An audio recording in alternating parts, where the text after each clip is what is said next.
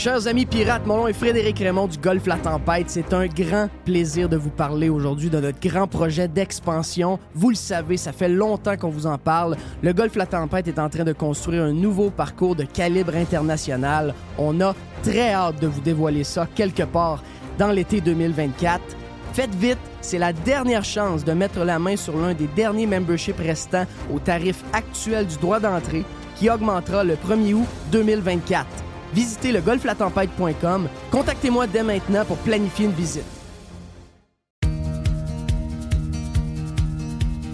Le soleil commence à chauffer, là. On le sent. Les feuilles sont sorties. Wow! Qu'est-ce que ça veut dire? Ça veut dire que ça sent les petits week-ends le fun un peu plus loin de la maison. On veut changer la routine. Ça sent les vacances avec la famille. Ça sent le camping. Eh bien, cette année, Action VR et Caravane 185, partenaires de Radio Pirate, vous offrent une super promotion. Écoutez bien, OK?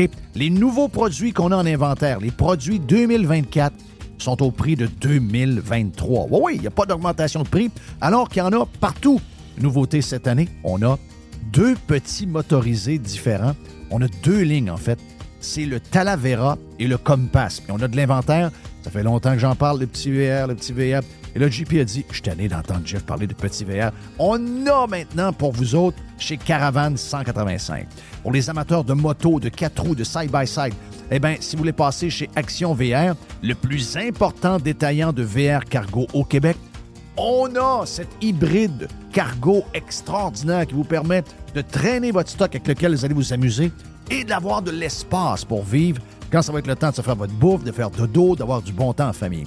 Que ce soit pour la vente, l'achat d'un véhicule récréatif, on a ce que vous cherchez. Action VR, chemin Filto à Saint-Nicolas et Caravane 185 à Saint-Antonin. Sur le web, pour les gens un peu plus loin, actionvr.ca ou groupe VR185.com. Professionnels et entrepreneurs du Québec, augmentez votre productivité avec Nimbax. Nimbax vous aide à mieux comprendre et surtout maximiser l'utilisation des logiciels Atlassian tels que Jira et Confluence. Nimbax est votre seul partenaire 100% québécois. Gestion de licence et formation pour votre équipe dans le but d'atteindre votre plein potentiel. Et surtout, un meilleur retour sur votre investissement. Nimbax, les experts Atlassian au cœur de Québec. Visitez Nimbax, N-I-M-B-A-X.com.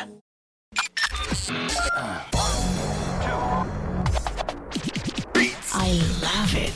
Listen. Radiopirate.com. Radiopirate.com.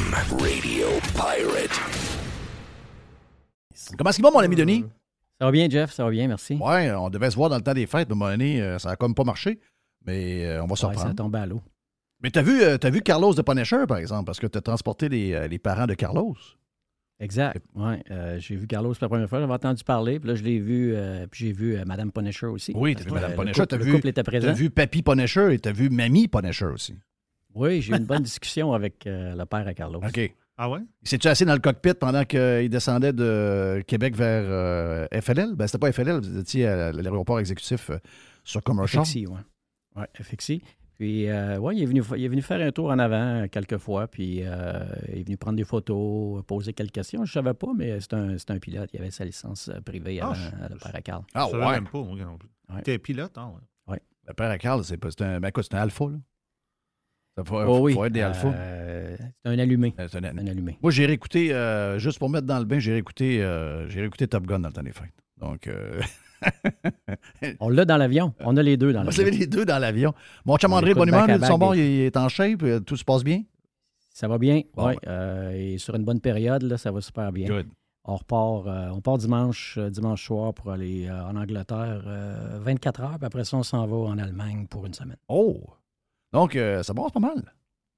Oui, ça brasse pas mal. euh, André, euh, il ne tient pas en place longtemps. Non. Toi, ça fait ton affaire, t'aimes ça? Oui, oui, j'adore ça. Je suis super bien euh, de ce temps-ci. Je suis plus souvent en Floride qu'au Québec. Puis, euh, tu sais, tu disais tantôt, euh, l'hiver est doux. Euh, oui, c'est vrai, on est bien. Moi, j'adore ça, ce qui fait avec ma température. Mais aller dire ça aux gens de Calgary. Ouais, eux autres, c'est l'enfer, les- hein? Non, non, les autres, ils mangent une claque. Là. Puis ça a commencé de bonne heure. Ça a commencé euh, novembre et ça finit Ouais. pas, là.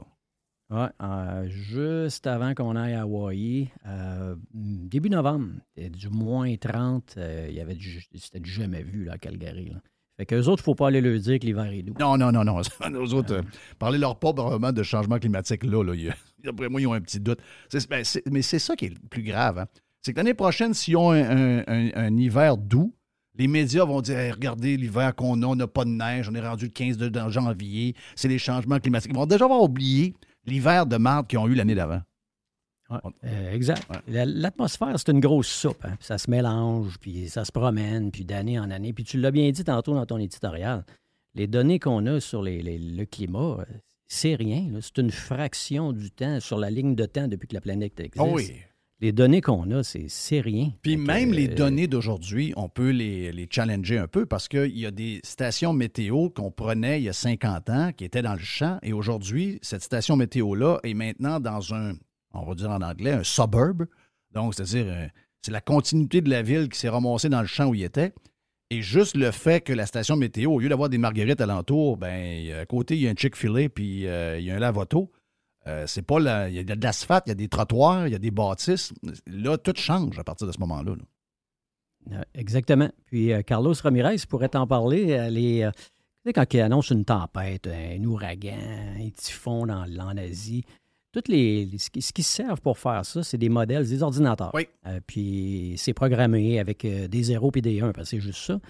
Puis euh, les modèles sont basés, sont mis à jour d'année en année euh, avec des nouvelles données qui sont rentrées dans l'ordinateur. Bon, on entend souvent parler quand il annonce une tempête, on l'a vu il n'y a pas longtemps. Euh, Il y en a qui vont dire on a un modèle qui nous dit qu'il va tomber 30 cm. L'autre modèle nous dit euh, 5 à 10. Ben, c'est ça. C'est parce qu'ils ont différents programmes. Puis c'est mis à jour. Ben, dans le modèle, c'est des humains qui mettent les outils pour Exact. bâtir le modèle. là. C'est ça. C'est des observations qui sont faites, des observations avec des machines, mais c'est aussi des observations qui sont faites avec- par des humains. Puis les modèles sont mis à jour continuellement. Mais su- sur les prédictions météo, on, on- on s'améliore, mais euh, moi, quand je vois Météo Média qui m'annonce dans. Comme là, je regarde, là, puis euh, je reviens dans le coin du 1er février, puis il m'annonce une bonne tempête le 1er février. Voyons donc. Je ne savais même pas ce qui va se passer dans 40 Ben non, ben non. Puis, ce qui m'énerve de Météo Média, c'est que, euh, contrairement à Carlos Ramirez, Carlos, ce que j'aime de Carlos, allez le suivre sur euh, Twitter, c'est que lui, il nous met dans ses. Quand il nous met ses tweets, il nous met les trois modèles. Il nous met le- les deux modèles les plus importants, c'est euh, européen et américain. Il les met. Donc, euh, tu vois la différence. en- tandis que Météo Média va se fier à qu'à un seul modèle. Puis ça, moi, je pense c'est une erreur. Tu tu peux pas dire. Il devrait. Aujourd'hui, on a toute la possibilité de faire des textes. Il devrait dire ben, regardez, là, on a tel modèle qui nous dit 30 cent- 35 cm. Il y en a un autre qui nous dit peut-être que si on s'en tire, s'il passe pas à l'est, ça va être 20 cm. Donc, mais eux autres, ils stickent sur leur patente, puis souvent, ils ont l'air fous. Exactement. Puis, ça, moi, moi, ils me font rire. C'est c'est alarmiste au bout. Euh, et c'est le, le- le Là, c'est 23, les termes grosse- bombe météo, cyclone, Ouais, de- le plus gros cyclone des 100 dernières années. C'est toutes des Ouais. affaires qui n'ont Ouais. pas rapport. Là. La tempête parfaite. euh, Ils changent les couleurs, c'est maps. Là. Ouais, exact. Et Ouais, c'est mets, vrai. ça, plus orangé, plus, Plus rouge. rouge. là, ça donne. Non, c'est vrai, c'est vrai. Tu vois un maximum de 21 degrés, puis ils vont te mettre ça comme rouge sang. Ben oui, on donne 21. c'est- C'est comme société, Ça on a perdu. Nos, nos- nos balises ont été foquées par l'omniprésence de l'émotion. C'est l'émotion Ouais, que. Tu sais, auparavant, on était un peu plus drabe, un peu plus plate, mais c'était.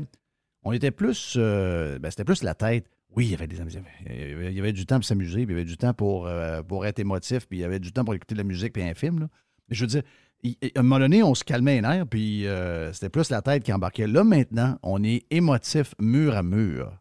Et ça, Ouais. plus mauvais conseiller, le plus mauvais conseiller de la Terre, c'est l'émotion.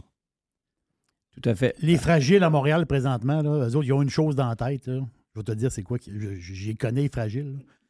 eux autres, c'est est-ce que Montréal va passer l'hiver sans pogner une fois moins 20?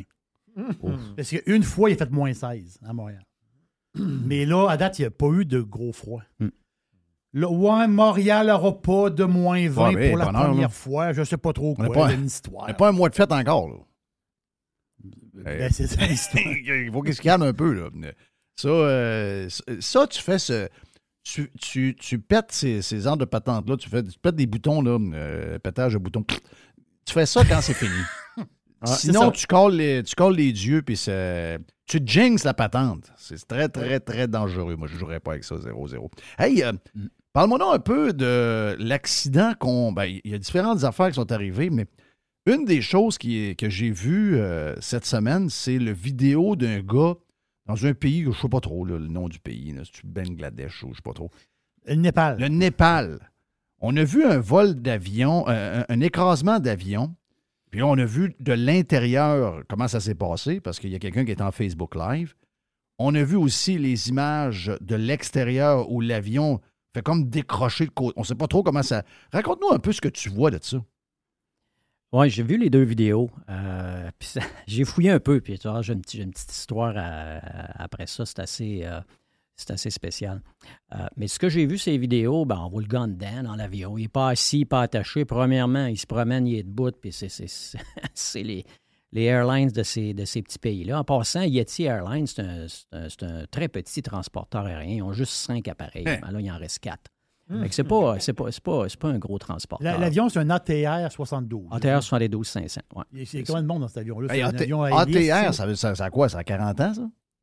Euh, ouais, c'est à peu près ça. ça avait l'avion. C'est une très bonne machine. euh, très, très bon avion. euh, c'est un peu comme un Dash 8. euh, oui. Dash 8, ils ont fait des. On a eu 200, beaucoup d'ATR 200, chez, euh, chez Air Alliance pendant longtemps. Ouais, AT- puis euh, il y a l'autre aussi, canadien, intercanadien, qui avait des ATR Ouais. euh, 60 42 puis des 72. C'est c'est un bon appareil. C'est comme n'importe quoi. euh, C'est c'est- c'est un appareil, c'est un avion. Il faut que ça soit maintenu. Que ça soit entretenu. Qu'il aille euh, 5 ans ou 40 ans, euh, c'est l'entretien qui fait que l'appa- l'appareil est sécuritaire. Puis, de ce que j'ai vu sur le vidéo, ben, euh, les gens sont en approche. Sais, le gars, il filme, il fait peut-être un Facebook Live. J'imagine qu'ils ont l'Internet assez, assez puissant pour faire ça. là. Mais c'est c'est ce qu'on voit. Puis là, ben, après ça, on ne voit plus rien, puis on voit du feu. Euh, de ce que je vois, le, le- le gars est en approche, puis c'est vraiment ça aussi. Je- J'ai lu un peu, puis j'ai même décortiqué les. les- les- J'ai essayé de trouver les communications. Là, euh, euh, ATC, là, mais j'ai j'ai rien trouvé à- à- dans ce pays-là. Puis, euh, puis on a une autre vidéo où ce qu'on voit quelqu'un qui est sur un balcon d'un appartement, puis il filme l'avion, puis on voit l'avion comme euh, virer Ah, sur le côté puis tomber. C'est un, c'est un décrochage. C'est carrément un décrochage. Euh, l'aile une des- un avion, ça va décrocher euh, à moins de faire comme euh, les beaux os d'Air France qui ont tenu le stick par en arrière puis ont descendu tout le long, euh, ceux qui volaient de- du Brésil en Charles de Gaulle, là, voilà à peu près une quinzaine d'années. Eux autres, ils ont stallé l'avion droite puis ont tombé flat dans l'océan. Si. Mais, euh, tu vois que c'est un décrochage sur cet avion. sur- Donc, ça, ça veut dire que qui vitesse n'est pas assez bonne. Oui, la vitesse était trop basse. Qu'est-ce qui a fait ça? Ben, ça peut être un paquet d'affaires. Ça peut être l'instrumentation qui, s'est brisée dans l'avion. Les pilotes ne l'ont pas détecté, euh, malgré que les systèmes sont super redondants dans l'avion. Il faut que ça aille vraiment mal pour que les trois systèmes lâchent. Tu tes deux systèmes principaux, euh, pilote, copilote, puis tu as toujours un backup qui est tout le temps indépendant des autres systèmes, complètement indépendant. Tu peux perdre tous tes écrans, puis euh, le backup va être euh, suffisant pour te permettre de voler puis d'atterrir euh, dans les conditions météo minimales. Fait il y a eu un décrochage. L'aile euh, l'aile a décroché. Là, je pense que c'est l'aile de gauche a décroché pour, parce que l'avion a viré complètement à gauche. Si l'autopilote est engagé puis l'autopilote essaie de faire une petite correction de trajectoire pour virer à droite, ben, l'angle d'attaque sur l'aile de gauche augmente un peu. Puis, je sais que c'est des termes aérodynamiques. Mhm. Non, mais mais c'est comme c'est ça intéressant. Si l'aile est sur le bord de décrocher, puis tu en demandes juste un petit peu plus, là, elle va décrocher. Puis là, ben, au lieu de virer dans le sens que tu veux qu'elle vire, elle vire de l'autre bord. Puis c'est ça qui est arrivé, puis elle est tombée. Puis là, ben, en étant sur une approche comme ça, tu es très bas, tu es bas du sol, en bas de 2000 pieds. Puis sur un appareil de même, tu n'as pas le temps vraiment de réagir. Mais moi, je me pose la question, pourquoi? Là, ils ont trouvé Black Box, fait va, euh, ça va sortir. Il s'est passé de quoi, c'est sûr. Euh, ils ont eu deux Black Box, donc euh, les communications dans l'avion et euh, les paramètres de vol de, de l'avion avant C'est quoi le- la vitesse? J'imagine que la vitesse est en fonction du poids de l'appareil. Euh, Exact, c'est ça. C'est tout lié euh, au Pour poids. un appareil de ce type-là, de cette grosseur-là, un ATR 42, c'est quoi, 60 passagers à peu près? Ah, peut-être ça, là, c'est un petit peu plus. euh, 72 euh, 500, là, ATR 72 500, c'est peut-être une centaine de passagers, mais là, plus don't quote me, là. Je, je Parce que ça a des ailes Mais- pas mal, un peu comme un Dash 8, un ATR, ça a des ailes beaucoup. Là. Faut que, euh, donc, sa vitesse était vraiment basse pour qu'il décroche. Oui, oui, la vitesse a, descendu. Mais vitesse d'approche là-dessus, euh, peut-être un 120 nœuds, peut-être 125 nœuds. C'est- sécuritaire, 140 nœuds. Ça dépend du poids. Puis ça, c'est nous autres, c'est le pilote qui va décider. Euh, en fait, ce qu'on fait, toutes nos performances, nos distances de freinage, sont basés sur une vitesse à laquelle on va arriver au-dessus du début de la piste à la hauteur parfaite. Que, parce que notre ordinateur de bord nous dit, ben, aujourd'hui, selon les conditions puis le poids, pour freiner, si tu freines normalement avec tout l'équipement que tu as, ben, ça va te prendre 3845 pieds pour freiner. Puis tu as 9000 pieds de piste. C'est tout le temps comme ça. Peu importe où ce qu'on va, notre ordinateur de bord va nous le donner. Est-ce que le poids, et- et c'est l'appareil qui, te le dit lui-même ou tu payes sur, tu Oui. sur une pesée en partant? Comment ça marche? Ben, le pro, avant de décoller, on fait toute notre, on appelle ça notre masse et centrage, notre weight and balance. On sait exactement le poids euh, de l'avion, là, à plus ou moins une dizaine de livres, là, puis on le sait exactement. Puis c'est tout entré dans l'ordinateur de bord. Puis la seule affaire qui va différer pendant qu'on vole, ben, on perd pas personne, idéalement, c'est qu'on on brûle du gaz. C'est le poids de l'essence qui va, euh, qui va faire baisser le poids de l'avion. Ouais. Fait que, euh, à part ça, il n'y a pas d'autre chose. C'est un poids qui est relativement fixe, à part le carburant qu'on brûle. Puis ça, ben, il y a des ordinateurs de bord qui nous le disent.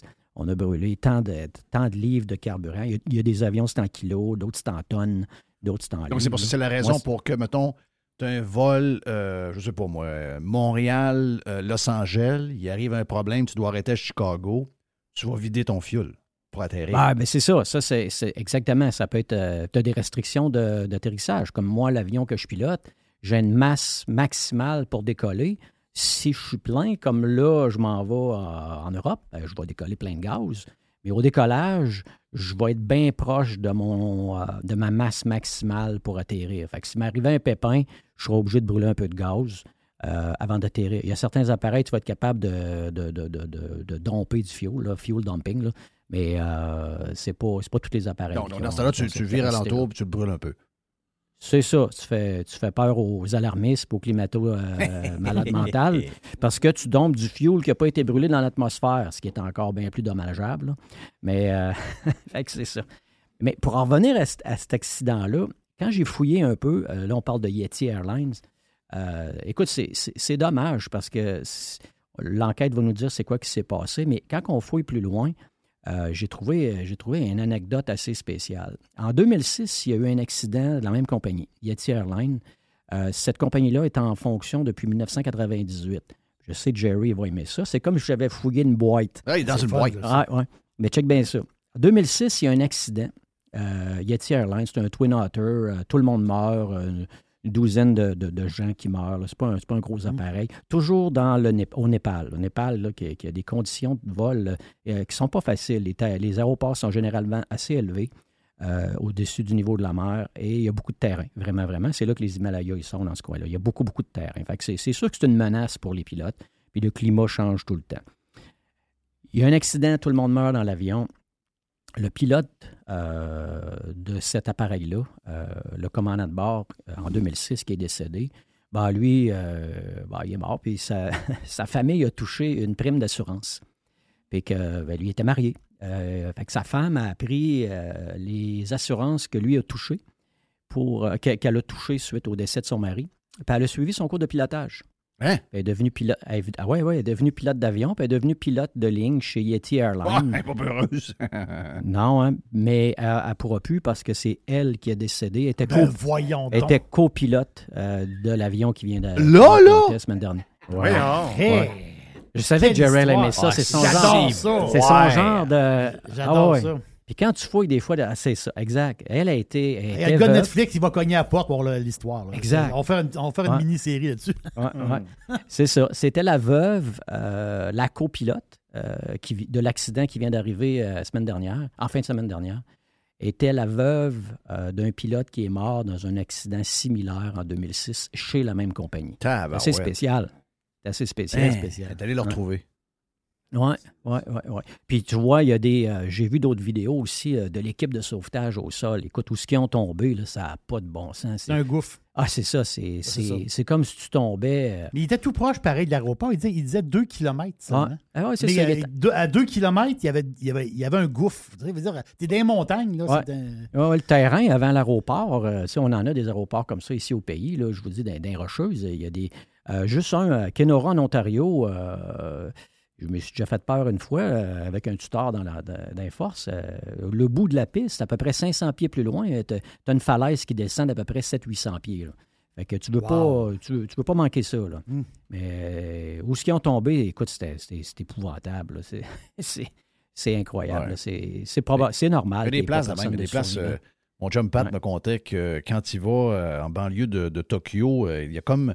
Il y a comme deux courants jets qui arrivent dans ce coin-là. Il y a- il y a- tu sais, nous autres, on a un seul courant jet qui, qui, qui passe, mais dans ce coin-là, il y a comme deux courants jets. Je pense qu'il y a- il, il dit qu'il y, a une- il y a une manière un peu spéciale. Hong Kong également, c'est pas facile, avec des, surtout avec des gros avions, parce que quand euh, tu pars avec, euh, avec euh, des gros transporteurs, ben, tu pars pas avec un. ça- si tu pars de Montréal ou de Toronto, ça, ça te prend un gros avion avec du monde et beaucoup de gaz. là.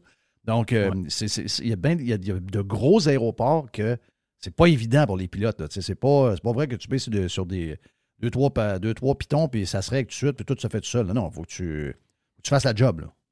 Oui, exactement. Puis la- où est-ce que l'accident est arrivé? C'est un aéroport qui est assez nouveau, euh, tellement nouveau que ça faisait à peu près deux semaines qu'il était ouvert la- l'aéroport. Ouais, c'était nouveau. Puis il y a des gens qui ont que de des- des- l'association des pilotes dans ce coin-là qui, qui- qui contestaient un peu la localisation de cet aéroport-là parce que il y avait, entre autres, euh, c'est tout près d'un d'un landfill. là. C'est euh, un genre, c'est comme un dépotoir en français.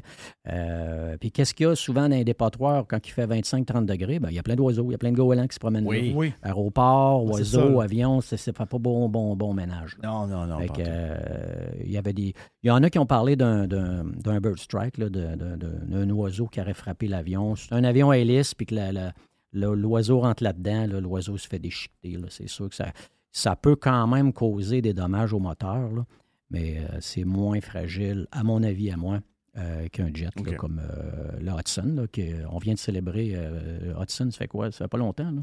Ben, ça fait pas longtemps, c'est en 2009 à peu près, 2010 que c'est arrivé, là. L'accident à Sully. Oui. Fait qu'on vient de célébrer ça. Là. Euh, Ça, c'est incroyable. fait, ça. Que-. Ah ouais, les- gens qui n'ont pas vu le film, le film est écœurant. Ouais. Ah, c'était cœur. Ça, là, c'est démonstration de capacité de pilotage euh, de prise de décision rapide absolument incroyable. Combien de pilotes, d'après toi, sont capables de faire ça? Euh, je le sais pas. Je le sais pas, mais C'est un cas film très, est- trop unique, mais tu sais, le fait qu'il était, Ouais. un gars de. C'est un gars qui n'avait vu d'autres là, avec euh, les appareils qu'il a, pilotés, surtout dans l'armée, euh, les, les fighter jets de, jets de l'époque étaient, Ouais. étaient plus basiques que qu'est-ce qu'on a aujourd'hui. J'ai l'impression que ce bagage-là lui a servi pas mal. Absolument. Puis lui a dévié de la checklist de façon intentionnelle. C'est probablement ce qui a permis de sauver, euh, de garder le contrôle sur l'avion. Il a allumé euh, le moteur d'appoint, les PU, dans, pas dans l'ordre que la checklist lui disait. Mais ça, c'est les connaissances de son appareil qui a permis de faire ça. C'est un gars qui avait un bon instinct.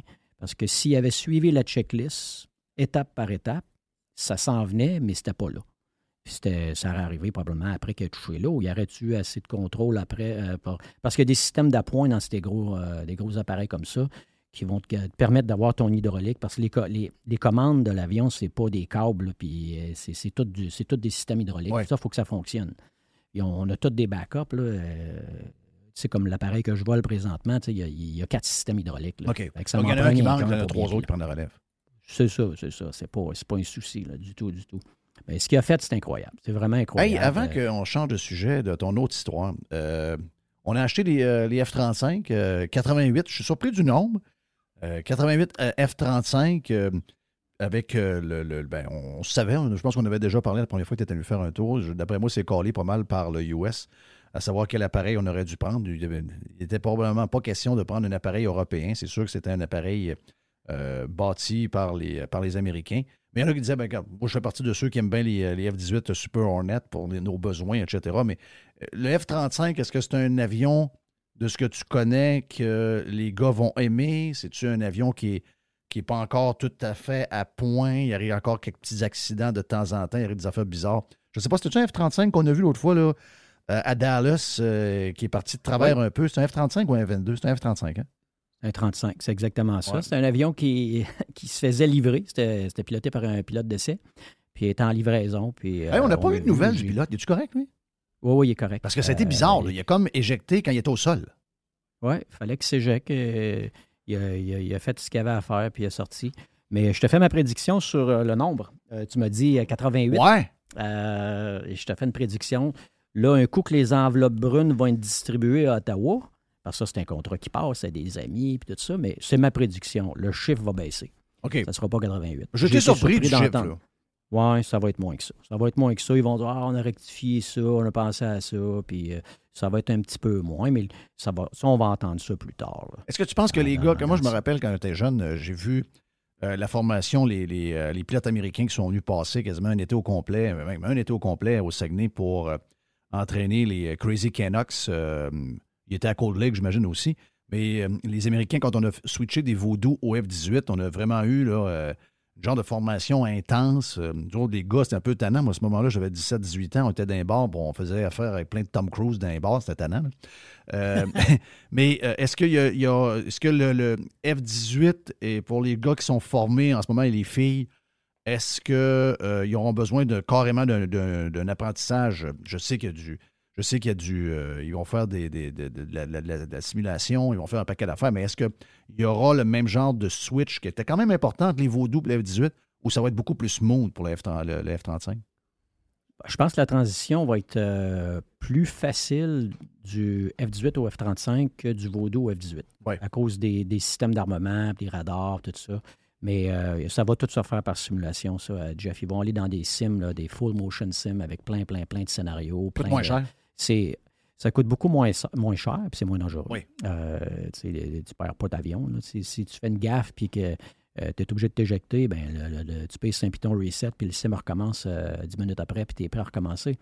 Mais il va y avoir aussi, euh, la- tous les pilotes vont avoir une mise à jour d'un simulateur. Puis après ça, il va y avoir un programme qui, va être, qui doit être en train d'être développé présentement au moment qu'on se parle pour euh, la mise à jour des pilotes, pour faire cette, transition, cette transition-là entre le F-18 et le F-35. Toutes les missions, les paramètres de mission vont changer euh, parce que les performances de l'avion vont être Est-ce que ça, ça là, je comprends là, que vous prenez tous les mêmes cours pareil parce que c'est au cas où il y aurait des, des problèmes, etc. là, mais euh, je sais pas, je me j'ai lu euh, quelqu'un qui écrivait qu'il y avait, il était de l'équipe des Blue Angels quand ils ont switché il y a 2-3 ans. euh, des F-18 traditionnels que de, de- de la première génération au, au Super Hornet.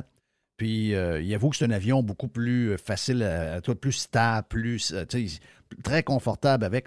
Est-ce que c'est euh, pour parce que là, je sais qu'il y a un manque de pilotes, il y a dans tous les domaines, incluant, euh, incluant la- la- la- l'aviation euh, euh, de l'armée. Est-ce que c'est euh, plus facile de piloter ces avions-là bourrés de. La, la- génération d'aujourd'hui est habituée, euh, tu sais, parce que je regarde des fois les gars de F1 et les plus vieux. On a vu Jacques Villeneuve euh, il n'y a pas longtemps retourner dans une F1, puis lui, c'est un maniaque de jeux vidéo. Puis moi, je pense que c'est une des raisons pourquoi il a pu s'adapter rapidement, puis il était dans les temps de Ocon avec la voiture d'aujourd'hui, qui est complètement différente de ce que lui a, piloté. Beaucoup d'aérodynamisme, ça colle. Euh, j'ai sorti après 5-6 tours, j'étais plus capable d'en faire plus parce que j'avais mal. Donc, euh, mais euh, la, la- manière que les voitures sont, conçues maintenant, c'est carrément un peu comme les, simulateurs ou les jeux vidéo que les jeunes utilisent aujourd'hui. Donc, une fois que tu as, pogné cette patente-là avec tes mains puis que tu es, très, très, très à l'aise à switcher des, pitons rapidement, une fois que tu as ça, est-ce que c'est des avions qui sont quand même assez faciles à apprendre? Parce que dans le temps, là, c'était. On avait un manche, euh, c'était assez euh, rudimentaire. Comme, il faudrait que tu sois bon pour vrai. Là. Oui. Piloter l'avion, là, je te le dis, c'est facile. C'est facile. Piloter- Je n'ai pas piloté l'F-18. J'ai volé dans l'F-18 à quelques reprises. J'ai une vingtaine de vols dedans. Euh, c'est facile à voler. Le, travail vient du comment gérer le, radar, qui est une chose. Euh, radar, tu as plein de modes, le mode air-sol, air-air. euh, puis ensuite, tu as l'armement à bord. Euh, toutes les manœuvres tactiques. Puis là, tu n'es jamais toute seule. là. Tu sais, comme, en- comme dans le film euh, Maverick, ben, ils partent puis ils vont faire une mission, puis ils sont quatre. Fait que tu as, un lead qui est le boss des quatre, puis après ça, tu as l'autre élément en arrière qui est un sous-élément. Ben, Il y a un lead là-dedans aussi. Mais tu sais, quand tu pars comme ça, tu es en équipe. là. Ouais. T'es- Puis tu as tout cet aspect-là tactique à gérer. C'est là que ça prend une bonne tête. Ouais. Euh, puis il faut que tu aies une vision trois dimensions dans ta tête tout le temps pour, euh, pour, pour être capable de prendre des bonnes décisions. Puis ces décisions qui se prennent euh, euh, exactement comme dans le film Maverick. Là, tu sais, euh, don't think, just do it. Ouais. Euh, c'est instinctif. Il faut que ça soit inné. Oui, c'est ça. Fait que, C'est ce qu'il disait au fils ouais. à, à Goose. Exactement. Ouais. exactement. Donc, il faut, que ça vienne- faut que ça vienne naturel, absolument. Chers amis pirates, mon nom est Frédéric Raymond du Golfe La Tempête. C'est un grand plaisir de vous parler aujourd'hui de notre grand projet d'expansion. Vous le savez, ça fait longtemps qu'on vous en parle. Le Golfe La Tempête est en train de construire un nouveau parcours de calibre international. On a très hâte de vous dévoiler ça quelque part dans l'été 2024. Faites vite, c'est la dernière chance de mettre la main sur l'un des derniers memberships restants au tarif actuel du droit d'entrée qui augmentera le 1er août 2024. Visitez le golflatempête.com. Contactez-moi dès maintenant pour planifier une visite. Aujourd'hui, la flexibilité organisationnelle est la clé de l'attraction et de la rétention des employés. Fini le 9 à 5 robotique et les avantages sociaux taille unique. Vos employés veulent de la flexibilité. Offrez-leur Protexio, un programme d'avantages sociaux révolutionnaire qui s'adapte aux besoins de chaque employé. Gym, massothérapie, cours de cuisine, Seulement quelques exemples de dépenses bien-être admissibles avec Protexio. Pour en savoir plus, rendez-vous à protexio.ca. Protexio, liberté, flexibilité, équité. Le tout nouveau menu estival est arrivé chez Normandin. Et pour l'occasion, Bob le chef s'est associé à Normandin pour y ajouter sa touche personnelle. En plus des classiques assiettes de homard, vous allez découvrir plein de plats signés Bob le chef, tels que le Smash Bob, la poutine homard, le mac and homard, le poké Bob VG, la pizza pasta et les œufs bénis au homard. Rendez-vous chez Normandin pour découvrir le menu estival Bob le chef. Normandin, ça fait plaisir. Euh, ton histoire, euh, ton- l'autre histoire, c'est celle de, de- de Jerry qui est arrivé à JFK dans le temps des. C'est arrivé quand, Jerry? Tu me dis dans le temps des fêtes, hein, c'est ça? Tu veux dire. euh, L'avion oui, qui a traversé la piste. Non, alors- non, non. ça- Vendredi C'est arrivé dernier. vendredi passé. Oh! C'est arrivé vendredi. passé. Vendredi passé. Exactement ça, vendredi passé. Euh, les détails de tout ça, moi j'ai vu ça sommairement. Là.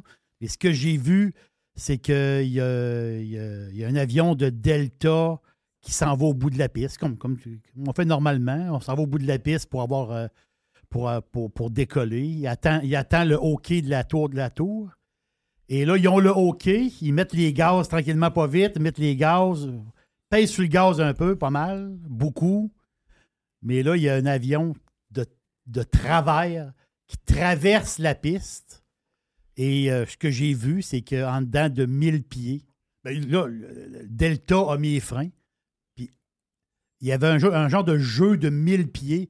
Il- les deux avions se touchaient, puis il y avait un crash sur la piste. C'est c'est un peu le résumé, là, mais. euh, C'est exactement ça. C'est exactement ça qui s'est passé. Puis j'ai fouillé là-dedans, puis là, j'ai été écouter les, euh, les, les communications entre les pilotes et les contrôles OK. aériens. Puis ça, on a tout accès à ça. En passant, là, il y a un site qui s'appelle Live ATC. Puis, euh, c'est quoi le site, tu dis? euh, Live ATC, euh, Jerry, je pourrais t'envoyer le lien si tu veux. Euh, quand, des fois, il, y a- il va y avoir une petite euh, miscommunication. Tu sais, il va y avoir peut-être un petit désaccord entre un contrôleur aérien et un pilote. Puis, euh, tu sais, des fois, les, les- les- tu vas entendre le terme on va aller écouter les tapes, on va aller écouter les tapes. Ben, c'est ça que ça veut dire. C'est que c'est toutes les communications sont enregistrées en permanence tout le temps. C'est un peu comme des black box, mais pour les contrôleurs aériens. Puis, euh, tu vas avoir des clarifications des fois, qu'est-ce qui a été dit. Puis c'est parce que les termes sont très importants des fois. C'est le contrôleur aérien dit au pilote à ce moment-là euh, cancel take-off clearance, cancel take-off clearance. Ça va. Puis le pilote, lui, il, va, il revient puis il dit OK, rejecting. C'est ça. il- euh, le, le terme rejecting take-off, ben, c'est, il a pris la décision d'arrêter. Mais c'est exactement ce qui s'est passé. Puis là, que j'étais curieux, puis j'étais allé voir parce que j'aime beaucoup euh, euh, fouiller dans ça. Puis euh, Jerry a sorti ça lundi, puis après ça, il dit ouais, Je sais pas trop comment ça marche quand on, a- on décide de, de faire un, un reject. Euh, la, la turbine vertu de Oui, bord. tout ouais, comment ça marche? Mais je vais revenir là-dessus, mais là, je- check bien ça. Quand j'ai écouté les tapes, là, on, on dit Ah, le contrôleur, il a fait un fuck-up. Non, non, c'est un des deux pilotes. Là, ce qu'on avait, c'était Ah, un. Boeing 737. Ouais, un Boeing 737 qui faisait JFK Santiago. euh, pas, pas Santiago, il s'en allait à Santo Domingo, en République dominicaine. Puis euh, 737, là, euh, un avion euh, normal, c'était un mid-size passager.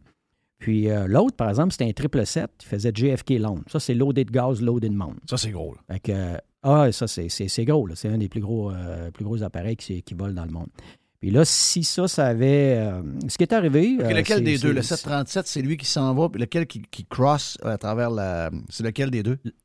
Le triple 7 OK. euh, qui ont fait une gaffe. C'est pas compliqué, c'est carrément ça. Euh, t'écoutes les, les, t'écoutes les Quelle conversations. compagnie qu'on a? Euh, là, on a le, le modèle, tu m'as donné. On a-tu les compagnies? euh, C'est. euh, Oui, oui. On a Delta Airlines, Oui. puis on a American Airlines. OK. C'est Delta qui a le 737 qui s'en va en République, puis c'est American Airlines qui s'en va à, à Heathrow, à Londres, pour euh, l'autre avion impliqué. Puis moi, j'ai pris mon ce que je me sers pour voler, mon iPad avec toutes mes... tu sais, J'ai une map euh, hyper détaillée de, de tous les aéroports. Puis je prends celle de JFK, puis j'écoute les communications. Puis là, je me, tu sais, je me mets dans la peau du pilote, puis je trace avec mon doigt. Puis c'est de même qu'on fait ça. On trace avec notre doigt sur l'iPad. Ça, c'est le chemin qu'il veut que je prenne pour me rendre à la piste. À Québec, c'est facile. L'aéroport n'est pas, est pas gros. Mais quand tu t'en vas. Quand il y a plusieurs JFK, pistes euh, perpendiculaires, il faut Ah, m'en que tu en c'est- traverses. Là. Pour vrai, c'est ce souvent plus compliqué euh, un coup que tu es atterri que tout le reste. Oui. Tu prends un aéroport comme Amsterdam, là, je t'emmènerai le graphique à un moment donné. Amsterdam, tu peux, tu peux être au sol puis, puis faire 5 km au sol, puis tu n'as pas encore décollé. là. Fait que c'est Amsterdam, c'est massif. Une place qui m'a surpris, euh, bon là, Northwest n'est plus là, puis c'est Delta qui est là, mais quand on avait un vol de Québec à Détroit, Détroit. Détroit, il y a des pistes en parallèle, puis vraiment loin. Hein? Détroit, c'est gros. Chicago, c'est. Puis euh, l'autre à. Washington, là, euh, Dulles, À Dulles, euh, ouais, ouais, elles ouais. autres aussi, on est loin à un moment donné. Là. Non, c'est vraiment important. Un coup, t'as- t'as- tu sais, tu fais une approche aux instruments au minimum, tu atterris, mais là, souvent, quand tu vas dans ces grosses places-là, euh, le fun commence. C'est là qu'il faut que tu sois allumé. Puis c'est là qu'il faut que tu sois deux dans le cockpit.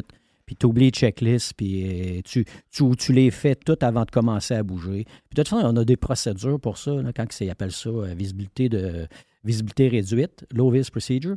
Ben, c'est dans ce temps-là que tu vas faire toutes tes checklists avant de commencer à bouger parce que tu vas avoir les deux pilotes hyper concentrés sur euh, où est-ce que je m'en vais sur l'aéroport, puis quel virage que je vais faire. C'est ce qui est arrivé à JFK.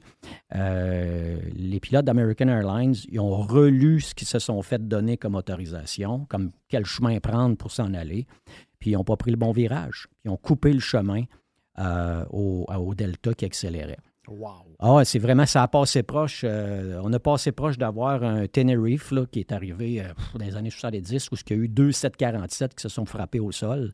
Puis il y avait eu, jusqu'à aujourd'hui, c'est le plus gros euh, accident d'aviation au monde. C'est arrivé où? Le 747.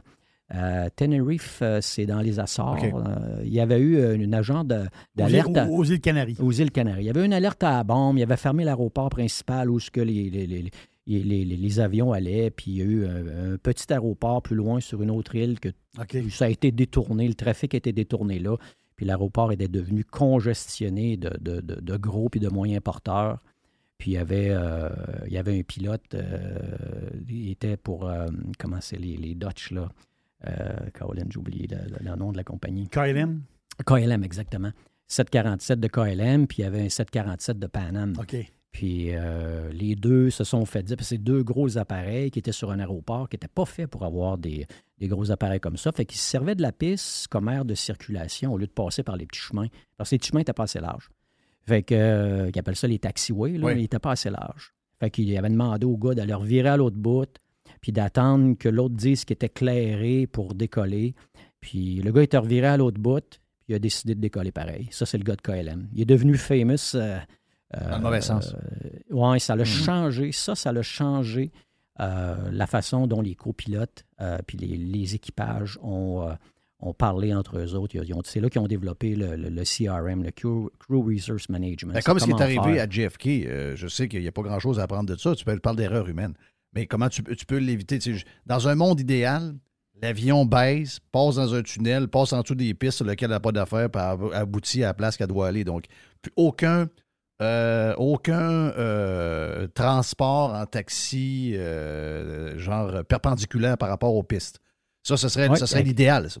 Ça serait, le- ça serait l'idéal, sauf que le pilote a fait une erreur. Il a viré à, il a viré à gauche Ouais. quand il fallait qu'il continue tout à un moment droit. donné, tu ne peux pas éviter Puis, tout a- avec des, des, des cibles, des ça. que Si le gars fait une erreur, il fait une erreur. là. Il a coupé le chemin à l'autre, puis euh, le gars d'entour l'a vu, mais ça aurait pas arrivé que ça aurait été, euh, une, journée où ce que la visibilité est vraiment mauvaise. Puis le gars d'entour voit rien. Ils ont des radars maintenant aux gros aéroports au sol, des radars au sol. Puis le transpondeur euh, qui nous voit dans les airs, ben, il nous voit au sol aussi. Mais ça aurait été juste que le pilote voit euh, l'autre avion, puis il l'aurait peut-être bien vu à la dernière minute trop tard. Mhm. Ça aurait pu arriver. Ce qui est arrivé, le fameux mille pieds, Jerry, c'est que l'avion avait eu le temps de clairer. C'est comme si à un, un, quatre- un- un- un- une intersection, un 4 un stop, là, puis euh, l'autre ne fait pas son stop, Puis il passe pas- en avant. le, gros, le gros, il a fini par passer. en fait. Oui, oui, il a passé. Il a passé. Mais l'autre a passé en arrière à. À peu près, l'autre net clairé de 1000 pieds. Wow. Fait- ça, il, a- il aurait pu se frapper. Ça, ça s'est arrêté. euh, ça va sortir, hein, l'enquête. Mm. Je ne voudrais pas être d'un soulier euh, des deux pilotes de l'American Airlines. là. C'est sûr, c'est sûr qu'il va. Faut qu'il trouve. Le but dans tout ça, c'est pas de pénaliser les deux pilotes, c'est de trouver pourquoi que c'est arrivé puis comment faire pour empêcher que ça. ça. arrive encore. Jeff, euh, sur, euh, dans le, le cartoir, là, je t'ai mis un petit bout de la conversation entre euh, la tour de contrôle et euh, JFK, là, ce qui est arrivé là? C'est de ce que vous êtes en train de parler. OK, donc euh, juste le temps de trouver ça. Donc, on écoute ça tout de suite. Delta 1943, wind 35018, gust 24, runway 4 left, clear for takeoff. American 106 Heavy, cross runway 31 left at Q.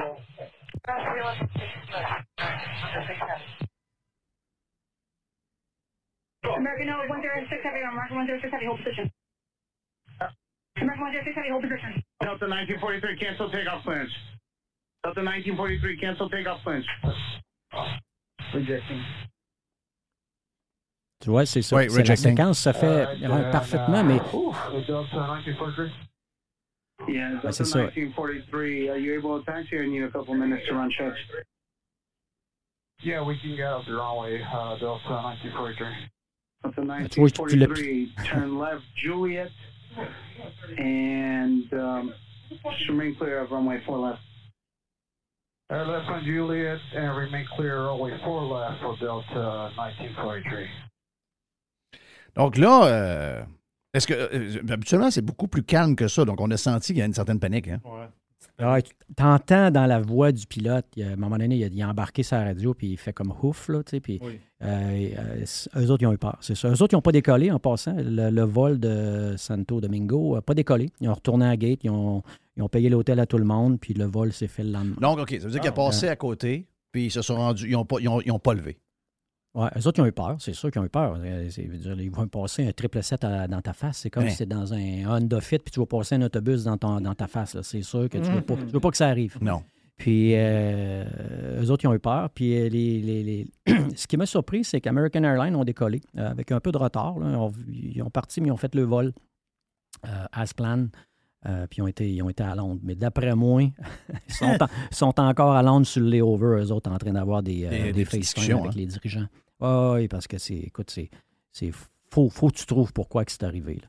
Fait qu'on entend dans la communication, le contrôleur donne la- l'autorisation de décoller au Delta euh, 1943 et euh, à- tout de suite après, tu entends un autre contrôleur, lui qui est le contrôleur sol. On, en fait, sur les deux fréquences, on n'a jamais ça en même temps, à moins que dans l'avion, on sélectionne les deux, mais on essaye de ne pas faire ça parce qu'on entend beaucoup de choses qu'on ne veut pas se faire distraire. Euh, on entend le contrôleur sol donner la route à prendre au American Airlines, puis l'autre, il répond, puis il répond la bonne route. Fait que ce qu'il a donné, moi, j'avais pris mon graphique, puis c'était parfait, c'était correct. Mais il n'a pas tourné aux bonnes places. Au lieu de traverser, ça, il dit cross euh, 3-1 left, puis le gars, il n'a pas traversé 3-1 left, il a viré à gauche, puis il a traversé 0-4 gauche, qui est la piste que l'autre traversait, que l'autre décollait. Fait que, euh, il est là le conflit. Euh, puis là, ben, Cherry demandait qu'est-ce qui arrive Ouais, quand dans on fait un l'avion, qu'est-ce qui s'est passé dans l'avion? Parce que là, tu dis, tu mets les freins. Ouais. Là, tu es en train de décoller, puis là, tu Ouais, foutes les freins. C'est-à-dire, Qu'est-ce Ouais. qui se passe réellement? Là? Ah, c'est sûr, comme passager, c'est pas le fun. Euh, comme pilote non plus. Euh, fait que là, t'es, là, t'es full puissance, t'es Oui. en accélération. Puis euh, nous, dans, dans, dans notre, euh, dans notre travail, c'est le, moment le plus intense, c'est vraiment le décollage. Euh, c'est là qu'il faut être euh, on the ball, comme on dit. Les deux gars, on est en dedans. On a chacun notre job à faire. Puis euh, le pilote qui vole, le pilote volant, va regarder en avant.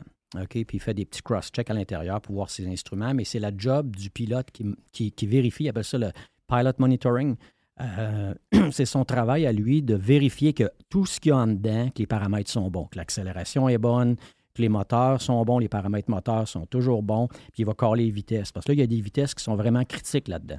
Euh, normalement, 80 nœuds première vitesse, après ça, V1. V1, c'est la vitesse de décision, où ce qu'on décide si, s'il m'arrive de quoi après V1, ben, je vais voler. Je continue de voler, peu importe tu c'est lèves. quoi. C'est là que tu décides de lever. Exact. Parce que là, j'ai peut-être plus assez de pistes pour arrêter l'avion Hum, sécuritairement. Fait que c'est, on appelle ça V1. Après ça, on a VR, c'est notre vitesse de rotation. Puis après ça, on monte, puis les autres vitesses sont encore là un petit peu plus loin. Mais cette, cette boue-là, ce moment-là au décollage est, tel- est vraiment critique. Euh, c'est là qu'il y a un paquet de choses qui peut arriver. Puis c'est là qu'on est prêt. Puis ce qu'ils ont fait, la séquence, ça c'est super bien fait. Mais je veux dire, c'est pas le fun de freiner. Quand on freine, la première affaire qu'on fait, ben, si tu veux freiner en auto, euh, avant de freiner, tu enlèves ton pied sur le gaz. hein. Fait que c'est la même affaire. On va mettre les gaz au idle, euh, les deux moteurs, les trois moteurs ou les quatre moteurs, ça dépend comment ce qu'on a. Puis euh, on va mettre les reverses, les renverses tout de suite. Puis on va mettre, on va déployer les aérofreins aussi. Ça n'a pas une tonne euh, d'incidence, mais ce que ça permet de faire, c'est que si tu as accéléré à, je sais pas, moi, à 100, à 100 nœuds ou 100, euh, 120 nœuds, puis que tu n'as pas encore atteint ton V1, puis euh, tu, euh, tu, tu- en mettant les aérofreins, c'est que tu vas, tu vas tuer ton, ton, ton lift sur l'aile. Ça va permettre à l'avion de s'écraser sur les roues puis de pouvoir mettre une plus grande force de freinage. Parce que sur, sur ça, c'est comme euh, les BS, l'ABS dans un, dans un auto. Tu mets les Donc, dans les le fond, aérofreins sont puis- sur les, sont sur les ailes? Oui, c'est ça, c'est des panneaux qui lèvent. Puis ça, ça l'enlève, ça, ça va tuer la portance de l'aile, peu Dans les importe la tutors que vitesse que, tu, que tu pilotais dans les euh, Snowbirds, c'était les petits panneaux en arrière qui, euh, qui flippaient, là? Oui, ça, ça, ça, ça faisait juste euh, créer de, de la résistance du drag dans l'air. Ça ne tuait pas la portance. Mais sur l'avion que je vole en ce moment, j'en ai des, euh, des, des, des- des aérofreins. Ça, ça- ce que ça permet de faire, ça permet d'écraser l'avion sur les roues pour avoir une plus grande force de freinage. Puis là, on n'oublie pas, on décolle. Quand on décolle, notre masse est au, est au maximum pour le vol. Euh, eux autres, sur le 737, qui était sûrement pas plein de gaz parce qu'elle n'est pas tellement loin, mais elle était déjà, euh, c'était assez lourd. Fait que là, ce que tu fais, c'est que tu vas surcharger tes freins. Puis pour nous aider, ben, on met les renverses sur les moteurs. Puis ce qui se passe, c'est que la turbine, elle change pas, elle tourne, elle arrête pas pour tourner de l'autre bord. Parce que ce qui crée la poussée d'un avion pour nous garocher par en avant, c'est vraiment euh, deux choses. C'est le gaz qui brûle dans, dans le moteur. Ça crée, euh, ça crée une poussée vers l'arrière. Il y a aussi un gros fan d'attaché à ça. Puis c'est le fan qui est, qui est comme encastré dans, dans le moteur au complet, qui est comme une hélice, en fait, qui est plus petite. Puis ça, ça, génère aussi de la poussée vers l'avant. Et la seule affaire qu'ils peuvent faire avec les moteurs pour euh, nous aider à freiner, c'est diriger l'air vers l'avant ou la changer. Au lieu de l'envoyer par en arrière, il l'envoie par en avant. Puis de la façon que c'est fait, ça va dépendre des moteurs. Il y a des moteurs qui ont comme des, euh, il y a comme des, des panneaux qui vont venir se mettre en arrière du moteur, qui vont rediriger l'air vers l'avant, puis ça va nous aider à freiner. Il y en a d'autres que c'est toute la structure du moteur euh, qui, va, qui va bouger, en fait, puis ça va faire ouvrir des portes sur le côté, puis ça va rediriger juste le fan, euh, l'air du fan qui génère environ 80 de notre, euh, de notre force de- pour avancer, qui va, qui va être juste redirigé. Fait que le moteur, lui, il vire tout le temps dans le même sens. C'est comme si on mettait un reculon sur, un- sur- sur une voiture, en fait, c'est la même affaire. Puis on freine dans le fond, puis on espère que tout. euh, Donc, la partie qui freine marcher. le plus, c'est quand même Les freins. les freins. Oui, les roues. Parce qu'une F1, je pense qu'une F1, maintenant, les technologies d'aujourd'hui, le moteur est quasiment 50-50. là. Euh, Dans les grandes stretches, ils sont capables, avec euh, l'électronique maintenant, de, euh, pour économiser les breaks. euh, il y a beaucoup de, de- de- Mais ça, on est plus avec un, un moteur traditionnel. Donc, euh, c'est vraiment les freins qui font la job encore. Oui. oui. Monsieur le Président, j'aurais une question. monsieur. Salut, Jeff. Hey, salut, mon Jeff. Parce que j'ai récemment eu un, un plaisir à regarder dans un cockpit puis à entendre. Il y a deux choses que je voulais savoir spécifier. C'est probablement très simple, là, mais j'ai remarqué que, premièrement, le, le bidule, le bras qui pousse quand vous mettez le moteur dans le maximum, moi, je me dis, ils mettent au maximum partir, puis après ça, assez rapidement, vous le reculez. Ça veut dire que vous slackez le gaz quand vous commencez à monter? Oui. J'avais l'impression que ça prenait le contraire, moi. Donc, le gaz dans le polar, c'est pour lever, puis après ça, vous baissez déjà le gaz? Oui, exactement. C'est qu'on va faire, on va mettre les- la puissance. Au décollage, tu vas avoir tout ce que dans tu le veux. polar. Tu vas avoir tout le jeu que tu veux- le jeu que tu as disponible. Puis dès qu'on va avoir nos vitesses de montée, puis qu'on commence à, on appelle ça cleaner l'avion, là, rentrer les roues, le train d'atterrissage, euh, changer les volets sur la, sur l'aile devient plus euh, efficace parce qu'on va plus vite. Là, on va réduire la puissance. Que l'impression, des fois, à l'intérieur, comme, comme passager, je sais pas, Jeff, si tu as déjà remarqué, on dirait que ça ralentit en montant en crise, on va retomber. Ouais, Tu sais, vraiment ce sentiment que ça ralentit, Oui. tu le sens. Oh oui. Hein, Absolument. on le sent vraiment. Oui, puis tu entends, le son de la turbine Oui. changer. Puis dans ces régimes moteurs-là, c'est là que ton moteur génère le plus de puissance. Fait que tu réduis juste un petit peu, puis tu vas, tu vas diminuer beaucoup ta puissance. Mais c'est suffisant quand même pour monter, c'est très sécuritaire. Puis c'est souvent des coches qu'il y a dans, le, dans, dans, dans le, dans les deux throttles, que tu, tu mets ta coche dans le fond, puis tu ramènes de un, tout ça. Mais c'est des paramètres qui sont quand même tous vérifiés. Mais mon autre petite question, c'est que j'ai remarqué, peu importe la langue, peu importe le- ce que j'ai vu dans les cockpits en me mêlant un peu, c'est que le moment où l'avion lève, il y a toujours le mot rotate avant. Exact. C'est Rot- le mot qui dit tu lèves, c'est Ouais, ça? rotate. Quand ça dit rotate, il faut que tu lèves. Exact. Ouais. Tantôt, quand je parlais de V1, euh, 80 nœuds qu'on va, Ouais. qu'on, qu'on va caler, V1, puis après ça, VR, ou ben non, rotate. Ben, rotate, c'est notre vitesse de rotation qui est calculée encore une fois selon les conditions de la journée puis le poids de l'avion.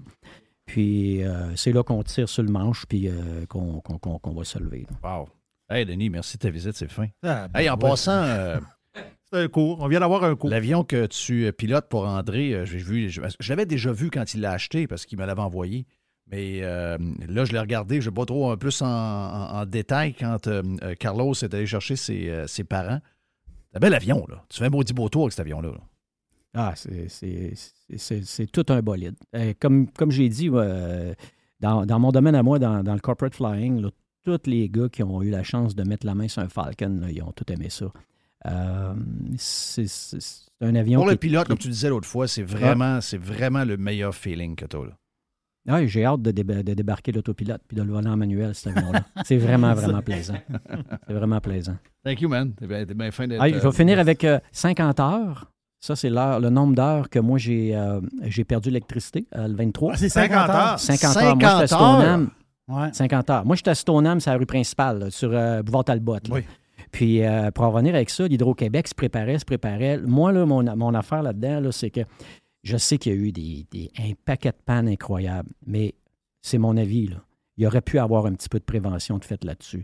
Moi, je ne suis, pas, euh, suis pas monteur de ligne, puis je passe. J'ai habité à Tewksbury aussi avant, dans le coin de la Chapelle, pendant, pendant 3-4 ans.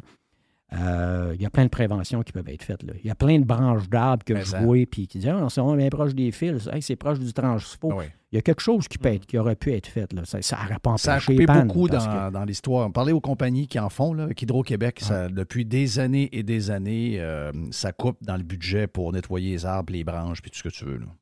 J'en doute pas. Ils vont répondre. C'est ça. Ça va, banque d'électricité. OK, on envoie une équipe. Mais il y a un petit peu de prévention qui aurait pu être faite. là. C'était mon grain de sel. Ben oui. Ouais, c'est bon. Regarde, euh, quand tu veux, Denis. J'a- J'adore tes grains de sel. Denis Beaumont, thank you, man. Tu reviens quand, quand tu veux. Et on fait une petite pause euh, pipi. Après, euh, notre chum Gilles, que vous avez entendu, est déjà là, donc on jase avec lui. Euh, puis on jase de vin aussi. Je pense qu'on a une petite On patente jase de de vin, vin. euh, sympathique. PL, il est en PL feu. est toujours. ben, P- P- On l'entend pas, mais il est de là, PL, il- Denis et Gilles, c'est tout du monde qui parle pas beaucoup. Non, il ne change pas beaucoup. Ouais, ça, ouais, ouais, ça ouais. m'énerve. Ouais, c'est ça. On vient.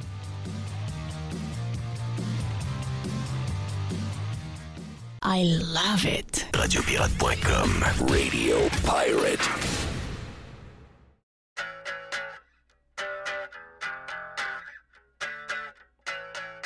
Vous entendez souvent le nom de Matériaux Odette, surtout quand l'Est vient dans le vestiaire, mais Matériaux Odette, c'est plus que l'Est. C'est euh, du stock pour vous parce que si vous avez un projet de rénovation, de construction, un projet d'avoir un beau patio, un beau sous-sol, un cabanon, un garage, une pergola, peu importe votre projet, Matériaux Odette, c'est votre partenaire et c'est le partenaire de moi puis ma femme parce que toute la maison est en matériaux de Matériaux Odette. Le cabanon également. L'autre maison d'avant, c'est la même chose. Donc, on est des bons clients depuis toujours de matériaux Odette. On sait de quoi on parle. Service de livraison flexible. On peut livrer souvent dans les deux, trois jours suivant la commande, parfois même le lendemain. On a des trucks tellement qu'on vous donne un service écœurant. On livre même le samedi en passant. Et Monsieur Tout le Monde, oui, dans nos deux magasins et sur le site web matériauxaudette.ca où on a 9000 produits de disponibles, mais également euh, les gens de construction, beaucoup de gens de construction, beaucoup de constructeurs euh, dans les pirates. Vous êtes salués. Matériaux Odette, vous le savez, prix hyper agressif. Service extraordinaire avec notre chum Les pour vous. Puis vous savez que si vous avez de la, la toiture à faire, on est la référence en toiture à Québec avec les meilleurs produits comme euh, GAF, BP, Pour le monde, on a des promotions aussi. Donc, pour Monsieur Tout le Monde, on a des promotions pour l'été. On est euh, les euh, distributeurs des euh, produits de barbecue Pit Boss. Donc, on a une promotion jusqu'au 15 mai où le barbecue Pit Boss est, euh, une surface de 900 euh, pouces carrés qui est offert à 50 On a également un ensemble patio de 6 pièces Olympia à 199,99 et on a les cordons lumineux de 12 ampoules Odell. C'est beau, ça, ça fait très chaleureux. Pour l'extérieur, à 49,99. Deux endroits pour matériaux Odette. Boulevard Perle-Lièvre à Québec et Boulevard Bonadusseau à Saint-Marc-des-Carrières. Et en ligne, comme je le disais, à matériauxodette.ca.